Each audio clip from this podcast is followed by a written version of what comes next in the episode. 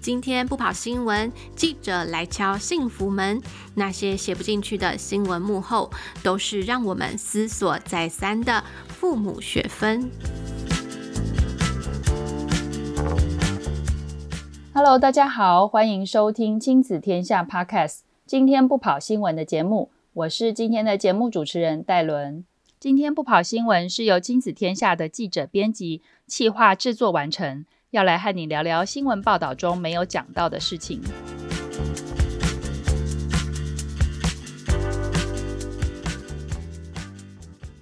暑假就开始了，平常呢，在学校里面的小鬼都回到家里面了。今年呢，也是因为这个停课啊、复课断断续续的，家长家里的鬼门可能开得又更早一些哈。呃，家里的小鬼们在上线上课的时候，真的有认真的在上课吗？还是他们其实在另开视窗，在做一些别的事情呢？好，我们这一代的家长呢，相信从小到大对于这个打电动都充满了一些这个负面的印象哦。那应该很多不少家长就是对于这个玩电玩的认知呢，就认为他们是一个这个耽误正事的一个恶魔。那现在又因为这个网络跟手机呢越来越普及。很多孩子其实太早接触了三 C，那在呃又没有节制的情况之下，也影响了专注力，或是他们对于这个现实世界的认知哦。那甚至于像这个网络游戏啊、电玩啊，也是成瘾的这个危险因子。那相信上述的这些说法，我觉得呃亲子天下的听众或是很多家长们应该都不陌生，也蛮熟悉的哦。那可是呢，我们家长在这个所谓要这个全面防堵。呃，这个电玩以前呢、其实好像也应该要更全面的了解，呃，这个电玩到底是什么，知彼解己，那才会呃有更有效的一个方法哦。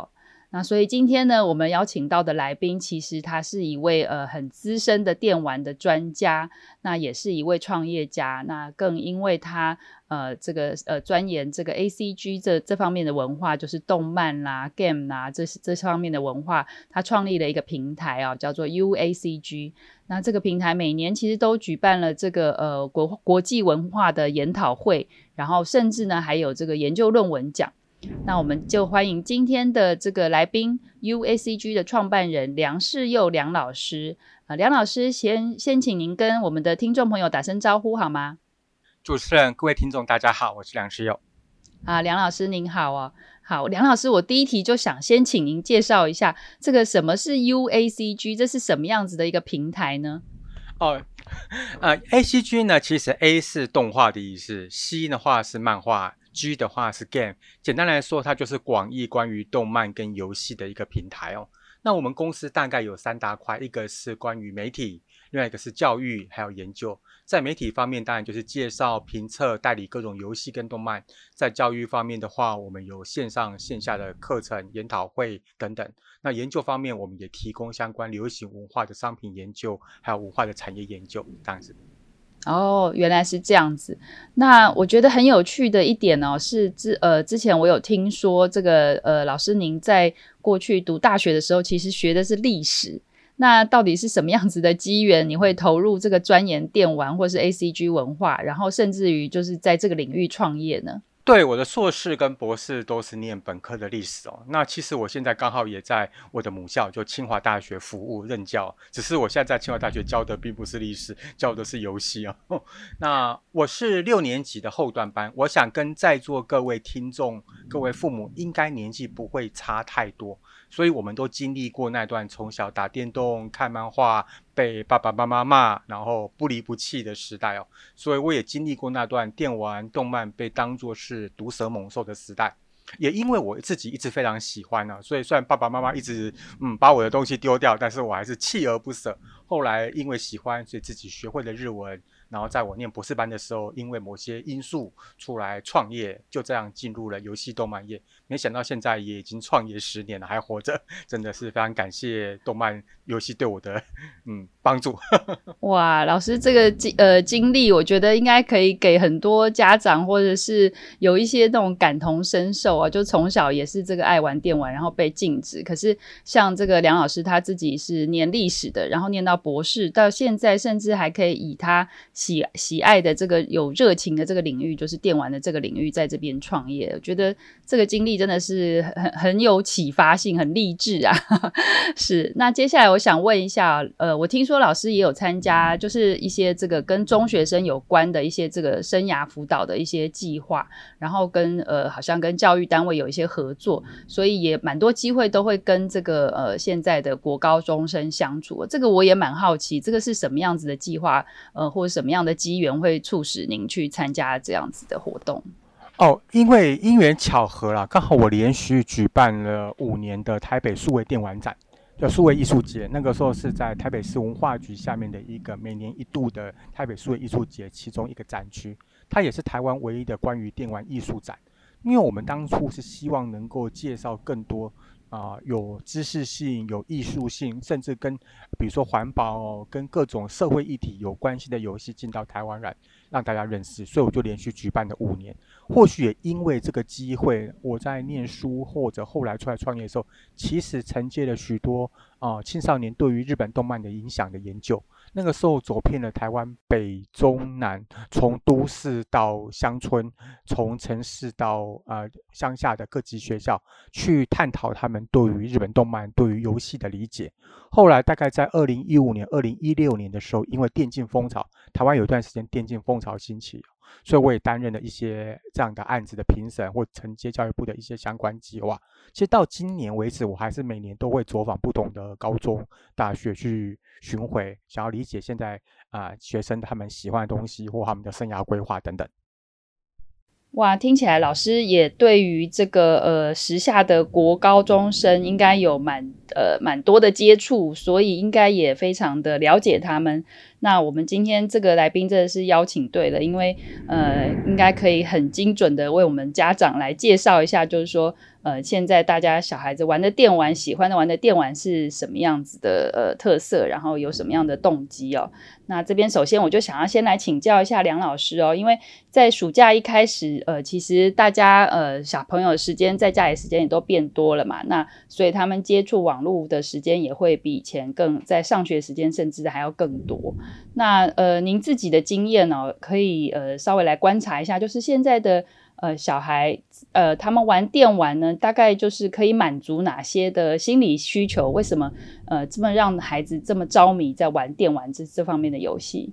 首先，我要跟大家讲一件事哦，就是电玩会让大家沉迷吗？当然会。如果它不能够让大家沉迷的话，不就代表它是一个失败的娱乐吗？对不对？所以，既然游戏是当代呃软实力、国家发展科技中一个最重要的指标，或者是现在在全球所有的娱乐内容产业中最显著、最有影响力的一个领域哦，所以我觉得游戏领域一直是所有消费习惯跟商业创新的先驱哦。所以我在学校常跟学生说，如果你你有玩游戏有花钱的话，你千万不要沮丧或有失败感，你应该这样想：这个地球上最优秀的行销人员都在想尽办法让你从口袋中掏掏出钱来。所以这是当然，游戏会成瘾，这是事实哦。所以在二零一八年，我们知道世界卫生组织 WHO 也正式宣布把游戏成瘾，就网络成瘾 （gaming disorder） 这件事情哦纳入正式的精神疾病。那这件事情其实在过去有很非常漫长的讨论。但是在二零一八年后正式宣布说，这件事情是当代现在所有社会或现代依靠网络为生的现在年轻人们、现在的都市人们可能无法避免的问题哦，所以我们应该要正视它。那我们在讨论网络成瘾或游戏成瘾的时候，大概有几项特征。第一个就是会影响你的生活，第二个就是你无法控制。就是你太沉迷了，你每天都非要玩不可。第三个就是有害为之，你明明知道玩这个游戏会伤害到你的身体，会影响到你的睡眠或者健康，但是你无法克制，你无法停下来。所以我们在讨论网络成瘾或游戏成瘾的时候，会有几个指标。所以这件事情为什么会引发大家的喜欢，或为什么让青少年无法摆脱会成瘾？因为它确实有一些很吸引你的地方。我常常在学校跟人家讲，大家想想看哦，你今天如果背四个小时的英文单字，你明天你就忘光光了，所以你你就会觉得你昨天那四个小时的努力都白费了。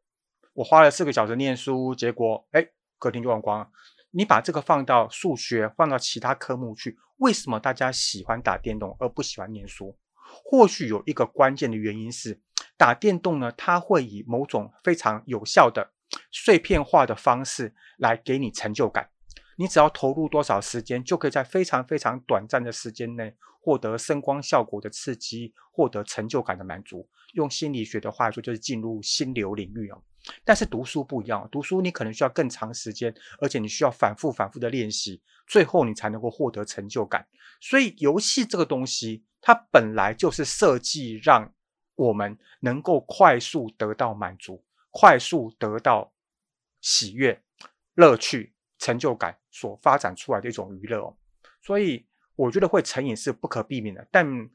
我会鼓励现在的家长，或者是现代的所有朋友们，用正面的角度去观看这件事情，因为游戏是或者游戏或者网络，乃至于这些的内容，在我们生活中是一个很难避免也不可或缺的存在。哎，真的，老师真的讲到我们的心坎里。真的，以前读书的时候，你花很多很多时间念，可是第二天考试，真的还是都一片空白，忘光光这样子。那这样子一解释，其实我们就真的很能够理解，就是为什么游戏可以吸引人，因为你可能投注多少时间，你的那个点滴就是成就啊，这些就慢慢在累积在上面，然后它都有记录，不会被。呃呃，抹杀掉这样子，那也就是让吸引呃，就是在玩游戏当中的人，为什么可以一直这么的投入在其中？我觉得这个真的是很帮助大家去了解一个，就是为什么让游戏会让大家着迷的一个一个心理哦。对，其实有一件事情，我们自己在研究的时候会注意到。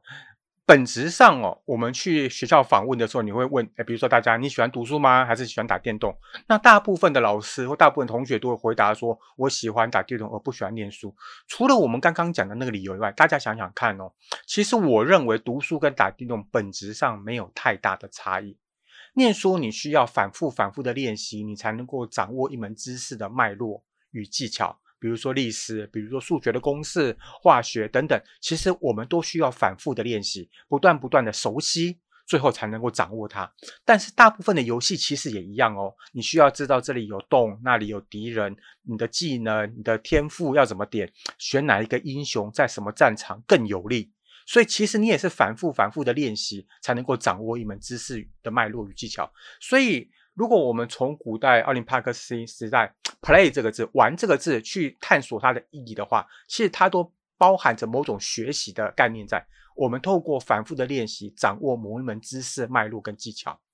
所以，游戏跟打电动或者是跟读书本质上是没有差别。所以，为什么大家觉得读书不有趣，而游戏有趣？或许是因为我们在念书的时候不容易快速的得到成就感，不容易快速的得到。我好像学会了什么，而游戏呢？我刚刚讲，因为你只要投入多少时间，一定可以得到成就感。所以我们在讲寓教于乐，其实台湾很多的学者、很多的一些老师们都在从事这一块。我们在强调寓教寓教于乐这一块，其实就是我们希望能够把学习划分，或者用各种方式，让你能够在更快或更有趣、更短暂的时间内，不断不断累积小小小小的成就感，最后能够掌握到整片知识的脉络。是是。那呃，接着我就想要再进一步跟老师这边请问呢，就是说，其实很多家长会担心小孩子玩电玩，可能一方面他们自己没有玩，所以就不知道小朋友他们到底他们接触了什么电玩，然后呃，再来就是我们常听到有很多是个呃色情或是暴力不适合孩子玩的电玩，可能会充斥在这个网络世界、网络环境当中，但是家长又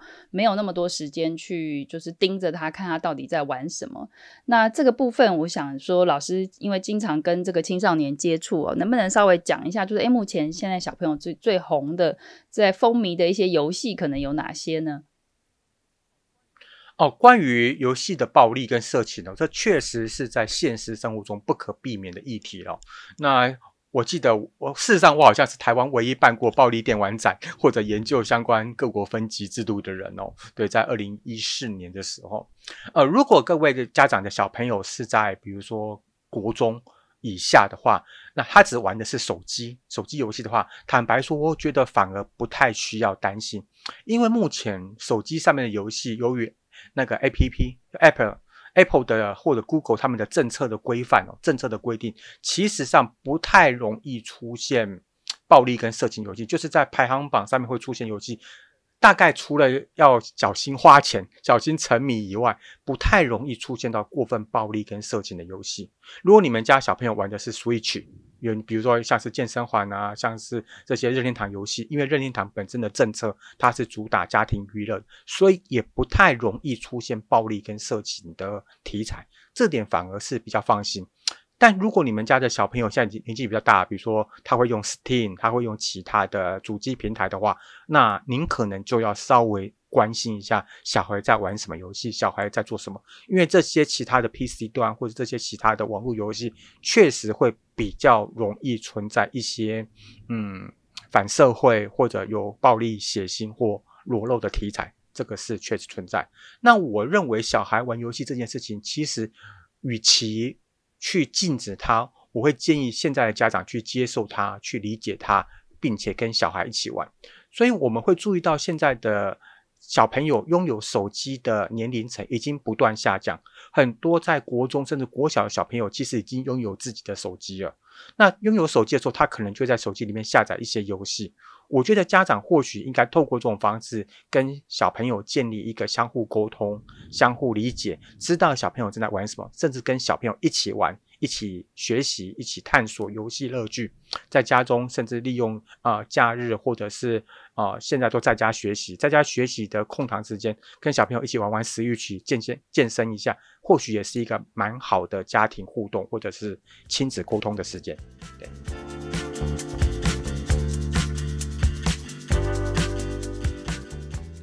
对，老师讲这个方式真的是蛮好的，就是说家长其实可以跟孩子一起玩，其实孩子也会觉得说这是在家里面是有乐趣的。这个呃，家长某种程度你也可以了解，就是说，哎，小孩现在正在喜欢玩什么东西，然后我们可以呃有一个同乐比较正向的经验，那就不会说到后来就是可能到最后啊讲到电玩就是呃把这个亲子关系都搞得很僵哦。那我觉得这个方法真的是真的是挺不错的。还有一个问题，其实家家长常常会去苦恼的，就是有关这个。呃，时间管理的这个问题哦，就是说，可能大家有时候一开始玩下去之后，那个时间就很难管理。我相信我们小时候应该也很多经验，就是爸爸妈妈就会一直叫说，呃，在三分钟，在五分钟，然后 还是下不了线这样子。对，那这个部分不晓得老师您这边有没有什么经验谈，有一些建议吗？这确实很困难哦，因为我们自己搞不好自己在读书，自己在看电影或做很多事情的时候，我们也都会 着迷在其中。但我想，父母应该要作为小孩的表率，尤其是现在，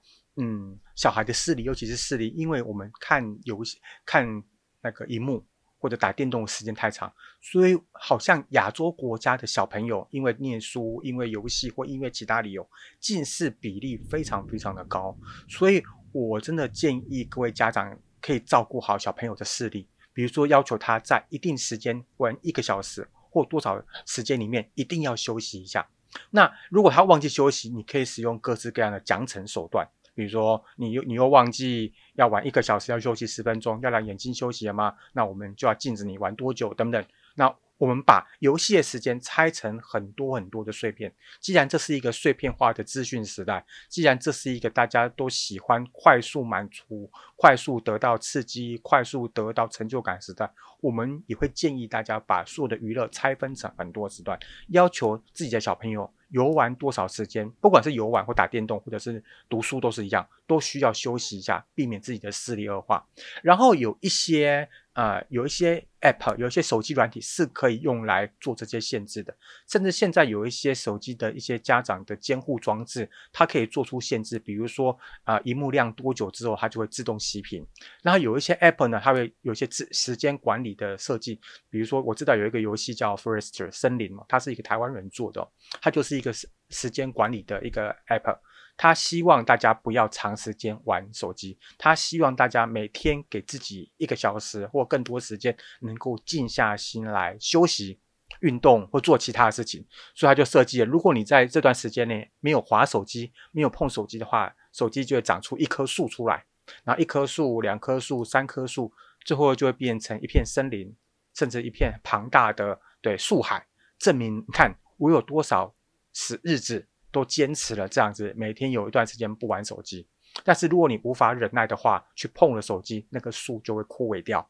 透过这种奖励的方式，你只要每天有一段时间不玩不玩手机，不要划手机的话，长出一棵树、两棵树、三棵树的话，其实还有正向的回归，也会有游戏化的机制来帮助自己、帮助小朋友养成。诶，玩多少时间我就要休息这件事情，我觉得还蛮重要的。也鼓励家长跟小朋友可以一起练习、一起学习这件事。哇，这个老师刚刚提到这个 app 好吸引人啊，就是它完全是运用了一个我们在玩游戏里面得到的一个满足跟奖励的机制，然后反过来就是鼓励你看能不能够练习你的克制。这个 app 可以再讲一下那个名称吗？哦，就森林，就叫森林哦，Forest。对，OK OK，我们可以再去找一下，然后大家可以练习一下，看是不是可以呃越来越久的时间可以控制自己不要去拿手机。其实大人也是啊，小孩子可能在玩电玩，大人可能就在追剧啊，或者做其他的事情。啊，追剧就追一个晚上。对 对对，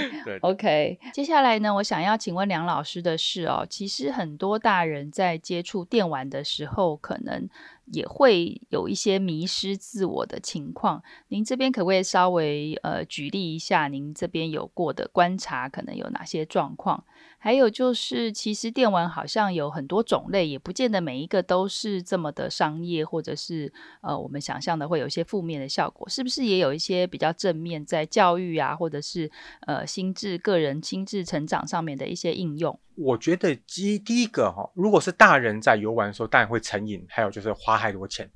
对，所以这件事情我觉得可能。啊、呃，要从小教育小朋友正确的游戏观念，还有金钱的观念，是对，所以这件事情其实还蛮重要，因为我们可以看到新闻上看到很多人倾家荡产，或很多人就放废寝忘食这样在进行游戏哦。所以，如果我们把游戏当做一个亲子沟通，或者居家同乐，甚至每天晚上有一个固定时间，是你跟你的家人，你跟你的小孩。我们有一个亲子沟通时间，而、啊、我们亲子沟通时间是利用游戏来进行的话，所以或许你可以变成说，每个每天有一个小时，或假日有更长一点时间，我们就固定来进行一些家族 party game。就是团就多人合作的这种游戏，嗯，对。然后这段时间跟你的小孩聊聊，哎，这个礼拜在学校发生了什么事情啊？那功功课怎么样啊？或者有没有遇到什么好玩的事情啊？那老师啦，或学校有没有发生什么有趣的事情，可以跟爸爸妈妈分享啊？等等。所以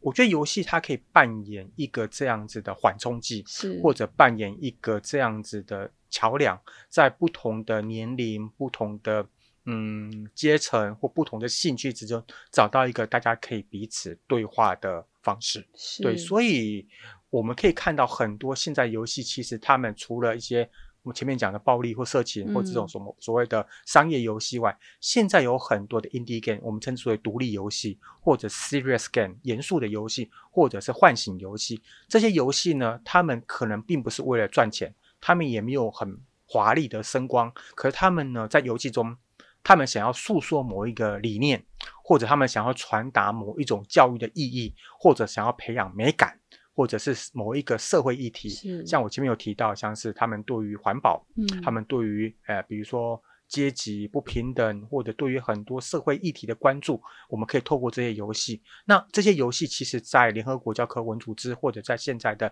独立游戏范畴中，非常非常的多元。其实我还蛮建议家长可以在适当的年龄中，挑选一些适合的游戏来跟小朋友一起游玩。是。那有些游戏甚至他们有做小啊亲子版，就是这个游戏的主题是包含是给小朋友玩的，但是它也有一个。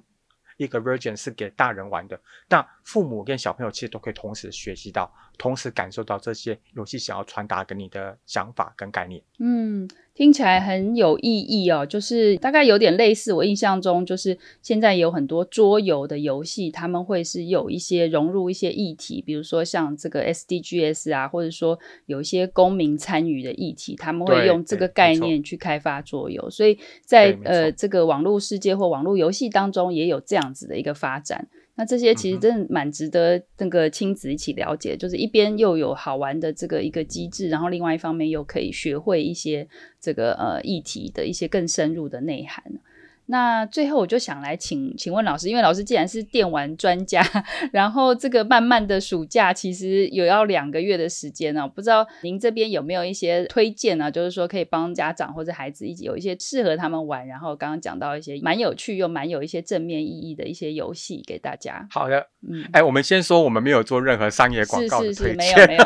对。第一个的话，很多桌游，台湾现在有很多桌游，我觉得还蛮推荐的。嗯，那这些桌游就像刚刚主持人说，它可能根据某一个历史事件，或根据某个台湾曾经发生过的事情，然后融入其中。那这些桌游呢，通常是大人跟小孩多人数可以一起玩的。比如说，爸爸妈妈跟小朋友扮演不同游戏内的角色，这些角色每一个人会有不同的技能专长，然后你可以思考，在遇到各式各样问题的时候，我们该如何抉择。嗯，要如何面对？嗯，那第二种是以这种桌游所衍生出来说的所谓的实境冒险游戏 （LARP），嗯，就是真人实境游戏。那现在在台湾的很多博物馆哦，像是台美的奇、台南的奇美博物馆，或者台北部的，我记得莺歌啦、陶莺歌陶瓷博物馆啊，或者是到处都有，他们就会根据这个博物馆的地理。或他们的展品设计一个真人实境的游戏，那你就带着这个游戏，或者到那个博物馆去申请游玩这个游戏。一方面可以学习里面这个博物馆的知识，他们的馆藏有什么；那另外一边也可以把游戏。结合在里面，它可以当做一整天的旅行。比如说，爸爸妈妈带小朋友去台南的奇美博物馆玩他的那个穹顶计划、嗯、啊，就可以看看里面有什么的展品，是然后也顺便在台南一日游嘛，看了美术馆，玩完游戏之后，学到一些美术史或相关的知识之后，也顺便可以在台南进行观光，把它当做一个家族旅行，这样也是可以多元的。那如果是家用主机或其他游戏的话，我还蛮推荐像是玩早期的啊、呃、Switch 的动物森友会，对，因为对，因为它真的很受欢迎，然后里面小朋友里面的动物都非常非常可爱。可爱。虽然已经一两年了，但是其实现在去玩，它依旧每天都有更新，而且它依旧也还有很多多，每天都有三百六十五天，春夏秋冬有不同的内容，而且现在玩也更便宜。再像健身环啊等等，是任天堂的游戏，Switch 的游戏都还蛮适合合家同乐的。最后，如果是手机游戏的话，我建议啊、呃，小朋友根据自己的年龄，爸爸爸妈妈帮他们挑选一些，嗯，三消，就是一些我们所谓的那种转注游戏，三消，因为它可以训练空间跟逻辑。再有一些图像解谜的游戏。就他们那种可以透过啊、呃、图像的探索来知道哪一个图像跟哪个图像是是配对的，或者是一些故事导演的手手机游戏，在现在的手机上其实都还蛮多的。大家可以在那个排行榜，就是免费游戏的排行榜挑一挑，看几下看一下，然后父母先做一个筛选，稍微玩一下，应该就还蛮容易找到很适合小朋友玩的游戏。甚至呢，我们可以从那个。啊、呃，平台方他们的那个年龄推荐，像他是给 everyone，他是给六岁以下小朋友，或者是十二岁以下小朋友游玩的话，这样都还蛮适合，可以在这个暑假中有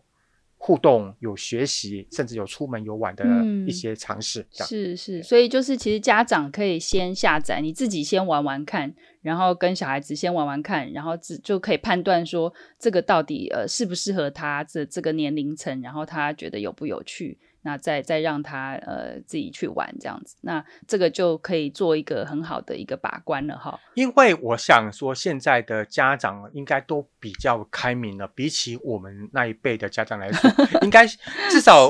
我们可能从小，我们这些家长从小时候也就接触到这些电玩，真接触到这些电脑科技的发展哦，所以我们应该很能够感受到，就是电脑科技或者是网络世界的来临是一个。很难避免，它确实很充满着很多的危险，也充满着很多的诱惑，那会让小孩沉迷哦，不仅让小，也会让我们这些大人沉迷哦。但是我们也知道说，这个社会或这个世界就是这样子哦，所以是或许我们的家长现在应该。应该说更开明了，也更能够理解游戏、国家软实力或者网络科技对我们生活的影响。所以，我认为正面的去看待它、理解它，并防范各种可能的危险，或许是未来跟小孩相处的，或未来接触这一个元宇宙、未未来接触这个虚拟世界、未来接触这个网络空间的一个更好的解放。是是是。呃，非常同意梁老师这边跟我们分享的，然后觉得就是因为其实未来的小孩他面对的世界、